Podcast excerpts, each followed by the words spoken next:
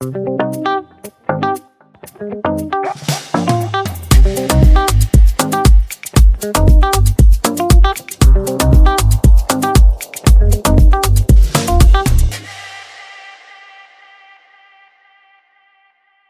à tous et bienvenue sur le podcast Le lundi de bonheur. Aujourd'hui, je suis en compagnie de monsieur Olivier Torres, qui à mon sens n'est plus à présenter. Mais pour ceux qui ne le connaissent pas, il est enseignant-chercheur à l'Université de Montpellier et fondateur de l'Observatoire Amarok, qui a été créé en 2009. Amarok, en fait, c'est une association qui œuvre pour la santé physique et mentale des travailleurs non salariés. Olivier, votre présence, elle m'honore et je vous remercie infiniment d'avoir euh, répondu favorablement à mon invitation. Bonjour Olivier. Bonjour Aurélie. vous allez bien?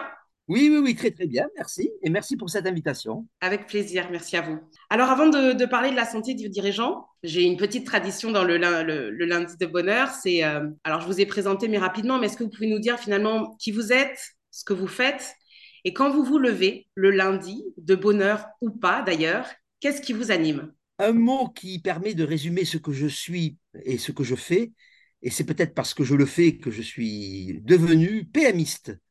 Voilà, je suis un, spécialiste des PME.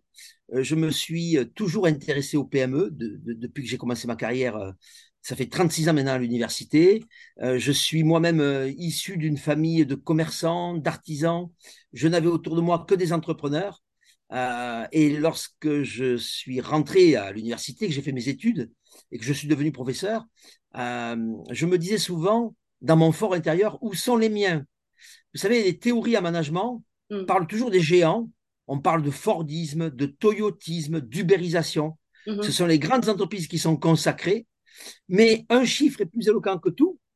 99,84% des entreprises en France sont des PME. Mm-hmm. Donc, il faut s'intéresser aux PME. En tout cas, moi, je le fais avec grand plaisir et c'est devenu un élément de mon identité professionnelle. Donc, voilà ce qui me motive tous les matins. Je suis un PMiste et euh, on a beaucoup de choses à dire et à observer quand on est PMiste. D'accord, bon, très bien, merci. Alors Olivier, vous le savez, hein, ce podcast, euh, bah, il a pour ambition de parler de qualité de vie et conditions de travail. Et souvent, en fait, je me suis rendu compte qu'on oublie celle du dirigeant. Donc ma première question, finalement, c'est pourquoi parle-t-on si peu de la santé du dirigeant, que ce soit de la société ou même le dirigeant lui-même? Eh bien, vous venez de, de répondre en fait à la question que vous me posez. Il y a deux, il y a, deux réponses. D'abord, la société euh, a été sourde pendant très longtemps à la condition entrepreneuriale, je dirais à la condition patronale. Mhm. Euh, et je dirais que ceux qui se sont intéressés à la santé au travail, aux qualités de vie au travail, euh, se sont spontanément et naturellement tournés vers les salariés. Et je dirais même que parfois, et c'est un peu insidieux, euh, ils laissent entrevoir que les sources du mal-être des salariés, c'est la hiérarchie.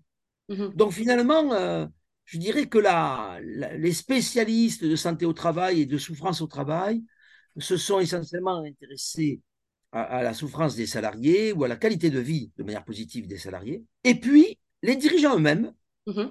alors eux, ils sont muets, ils n'en parlent pas. Ils sont sous l'emprise de l'idéologie du leadership. Et donc, quand on se voit un gagnant, un battant, un winner, un leader, ben, il n'y a plus d'espace pour exprimer, euh, j'allais dire, euh, une faiblesse, ou, même pour exprimer euh, cette idée que, ben, écoutez, euh, tiens, lundi, moi, je vais me poser une RTT, vous, mes salariés, continuez sans moi, je reviendrai de même peut-être.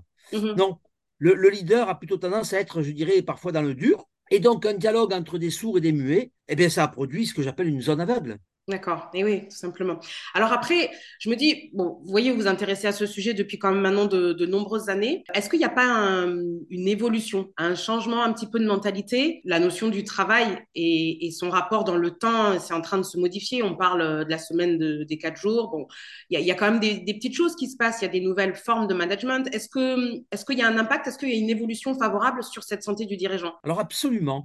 Euh, moi, je n'oublie pas que le premier mouvement patronal à m'avoir c'est euh, le CJD, le mhm. Centre des jeunes dirigeants. Et alors, ça veut tout dire, hein, c'était des jeunes dirigeants de 2009-2010 qui m'ont permis de bâtir une cohorte d'environ 350 chefs d'entreprise. Mhm. Que, mes services de l'université ont suivi pendant un an. On, a là vraiment fait œuvre d'utilité publique parce qu'on a bâti une base de données comme il n'y en avait jamais eu. Euh, je m'amusais à dire hein, au début, qu'on avait plus de statistiques sur la santé des baleines bleues que des entrepreneurs.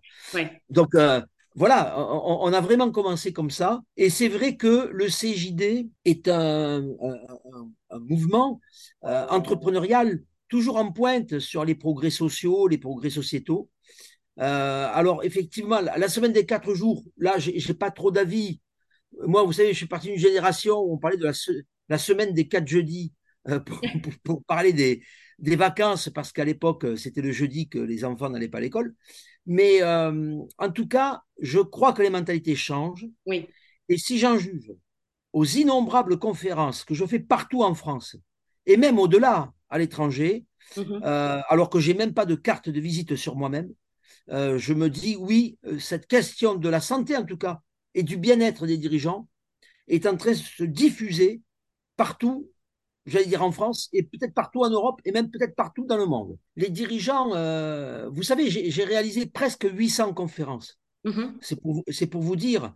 Euh, donc, euh, si je devais faire le compte, c'est plusieurs centaines de milliers d'auditeurs euh, que j'ai eu la chance d'avoir. Et je leur dis toujours, soyez à l'écoute de votre corps et de votre esprit. C'est-à-dire que il s'agit pas de ramollir la fonction de dirigeant. Hein. Attention, un dirigeant, à un moment donné, c'est, je dirais, le garde-fou, le, le, le, dernier rempart.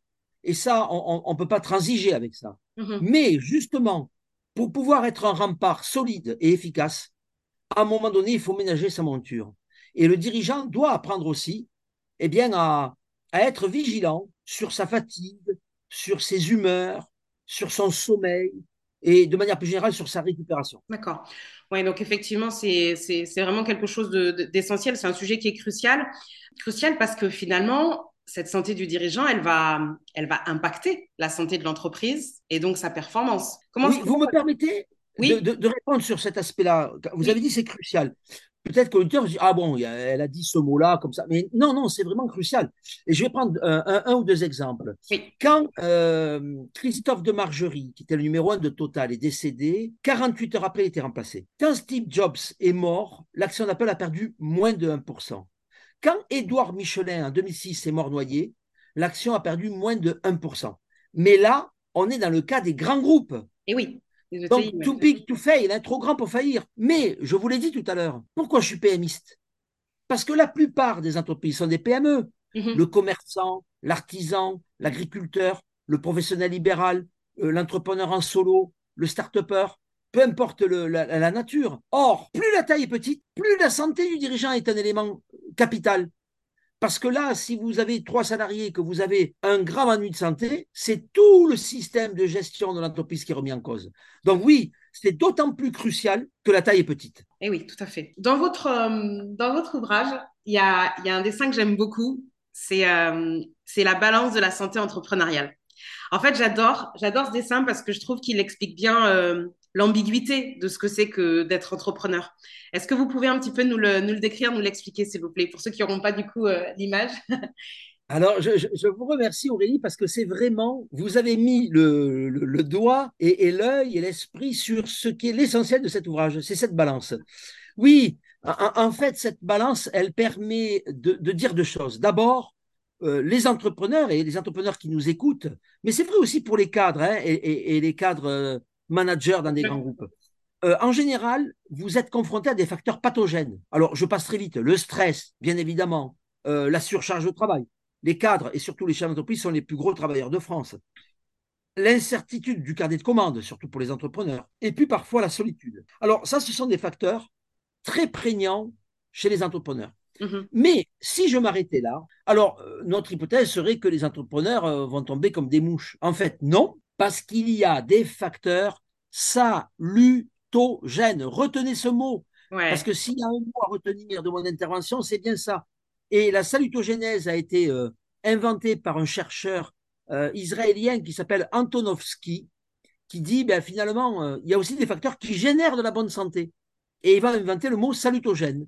Et alors, quels sont les principaux facteurs salutogènes que nous, on a identifiés dans le monde entrepreneurial? Premier facteur, la maîtrise de son destin. Un homme ou une femme qui a le sentiment qu'il maîtrise son destin, qui peut être salarié depuis 13 ans dans une grande boîte, qui mmh. décide de se mettre à son compte pour créer son entreprise, eh bien, cette personne-là se dit si je réussis, c'est grâce à moi, et si j'échoue, j'assume, c'est de ma faute. Mhm. Mais ça, c'est très bon pour la santé. Deuxièmement, l'endurance, le hardiness. Je tombe, je me lève, je retombe, je me relève encore. Eh bien, si vous avez cet esprit que j'appelle l'esprit du rebond, et d'ailleurs, intéressez-vous au portail du rebond. Nous venons de lancer d'ailleurs un numéro vert pour Oui. pouvoir permettre aux entrepreneurs en difficulté de pouvoir se relever et de rebondir. Eh bien, si ça, c'est votre état d'esprit, c'est salutogène. Et enfin, l'optimisme. Les optimistes vivent mieux et plus longtemps que les pessimistes. Alors là, Mhm. je pense que c'est une bonne nouvelle pour ceux qui nous écoutent. Et, euh, et surtout, je dirais que lorsqu'on entreprend, ou de manière plus générale, lorsqu'on est dans une logique de projet, parce qu'on peut entreprendre dans un, dans un groupe ou dans une entreprise, Mhm. on parle d'entrepreneur dans ce cas-là, ou d'entrepreneuriat.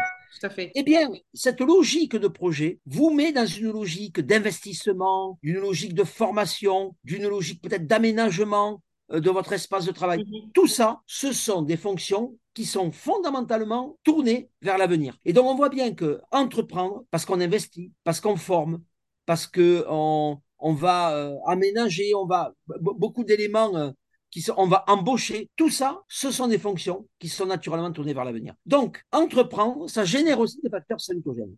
Et pour conclure, eh bien, les premiers résultats que nous avons mis en évidence, c'est que la balance, elle penche du bon côté. Eh oui. C'est-à-dire que être entrepreneur, c'est finalement, certes, ça augmente les facteurs pathogènes, mais ça sur-augmente les facteurs salutogènes. Et la balance penche du bon côté, mais parfois, d'où l'intérêt aussi de notre discussion, attention, il peut y avoir des effets de bascule où, pour X raisons, certains fa- facteurs salutogènes ont disparu ou certains facteurs euh, stressants ont- sont apparus, comme par exemple la crise Covid. Oui. Et là, ben, on a montré aussi que les entrepreneurs avaient des hauts très hauts et parfois des bas très bas, d'où les filets de sécurité que nous mettons en place avec Amarok fait. et avec tous les services de santé au travail. D'ailleurs, je le dis, euh, nous avons un- tous les services de santé au travail d'Occitanie, avec Présence Occitanie, qui ont mis en place le dispositif Amarok et Santé. Moi, je travaille beaucoup avec les CCI, euh, celle de Montpellier avec André Dalgeri, qui est un ami, mais, Mhm. mais be- be- beaucoup de, de CCI et de CMA en France se sont rapprochés de l'Observatoire Amarok pour justement mettre en place le dispositif Amarok et Santé. Parfait. Note effectivement très optimiste d'avoir cet équilibre-là et, et d'y veiller. Si vous pouviez donner un conseil en tant que PMiste aux dirigeants qui nous écoutent, quelle pourrait être en fait euh, finalement le- la, la stratégie pour préserver leur santé? Comment on pourrait les sensibiliser davantage?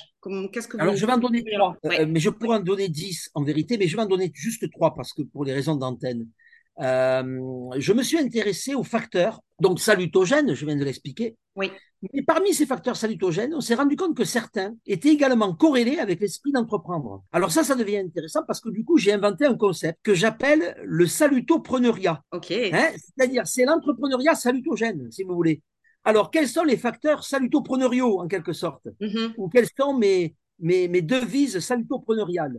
Euh, La première, mais alors très très forte, hein, euh, et qui est un peu en, en, en droite lignée de ce que j'ai dit, agir, ne jamais subir. Alors ça, à chaque fois que vous êtes face à du stress, il y a toujours, toujours des moyens de prendre le taureau par les cornes, ne pas être inerte. La politique de l'autruche n'a jamais mené euh, très loin. C'est toujours agir et ne pas subir. Ça, c'est à la fois bon pour la santé et bon pour l'entrepreneuriat. Deuxième règle, le penser grand, euh, l'ambition légitime. Mais les hommes et les femmes qui ont des visions, des envies de grandeur, on pourrait dire, ah, mais ce sont des gens narcissiques. Non, non, non, non, c'est peut-être des gens narcissiques, oui, parce qu'il y a un narcissisme positif et bienveillant. Mais euh, il y a au- aussi cette envie de grandir, d'aller de l'avant. Ça peut être l'enrichissement. Hein. Euh, l'enrichissement n'est pas un tabou pour moi, au contraire. Pour moi, les, les, les milliardaires ne sont pas des vampires euh, s'ils ont gagné honnêtement leur argent, bien évidemment. Mais euh, non, non, non, enrichissez-vous, comme disait, euh, euh, c'était Gui- Guizot, je crois. C'est très important de, de dire finalement à nos entrepreneurs qu'il y a la, la possibilité de penser grand, parce que ça, c'est bon pour les affaires et c'est bon pour la santé. Et enfin, le dernier point, c'est savoir s'entourer. Ça, c'est très important. Mhm. Euh, les entrepreneurs sont parfois trop, trop isolés. Euh, et donc, du coup, le savoir s'entourer est important. On n'entreprend pas seul, mais avec les autres. D'où la notion d'écosystème. Alors, ça veut dire euh, ne pas hésiter à faire appel à un coach, si vous en avez les moyens. Euh, ne, ne pas hésiter à vous rapprocher de votre CCI ou de votre chambre des métiers Mhm. ou de votre chambre d'agriculture. Euh, ne pas hésiter à vous syndiquer. Il y a le MEDEF, la CPME, l'U2P, il y a, il y a plein de réseaux. Et les CJD, les femmes chefs d'entreprise. Enfin, il y a, mhm. ne restez pas seul. Et ça, j'ai pas dit s'entourer, savoir s'entourer, c'est être aussi attentif à vos collaborateurs qui sont d'excellents seconds autour de vous et que parfois vous ignorez. Parfait. Ce sera le mot de la fin. Nous voilà tous reboostés pour, euh, pour commencer eh ben, la semaine. pour commencer la semaine avec euh, trois conseils euh, précieux. merci beaucoup, Olivier, pour, pour ce message.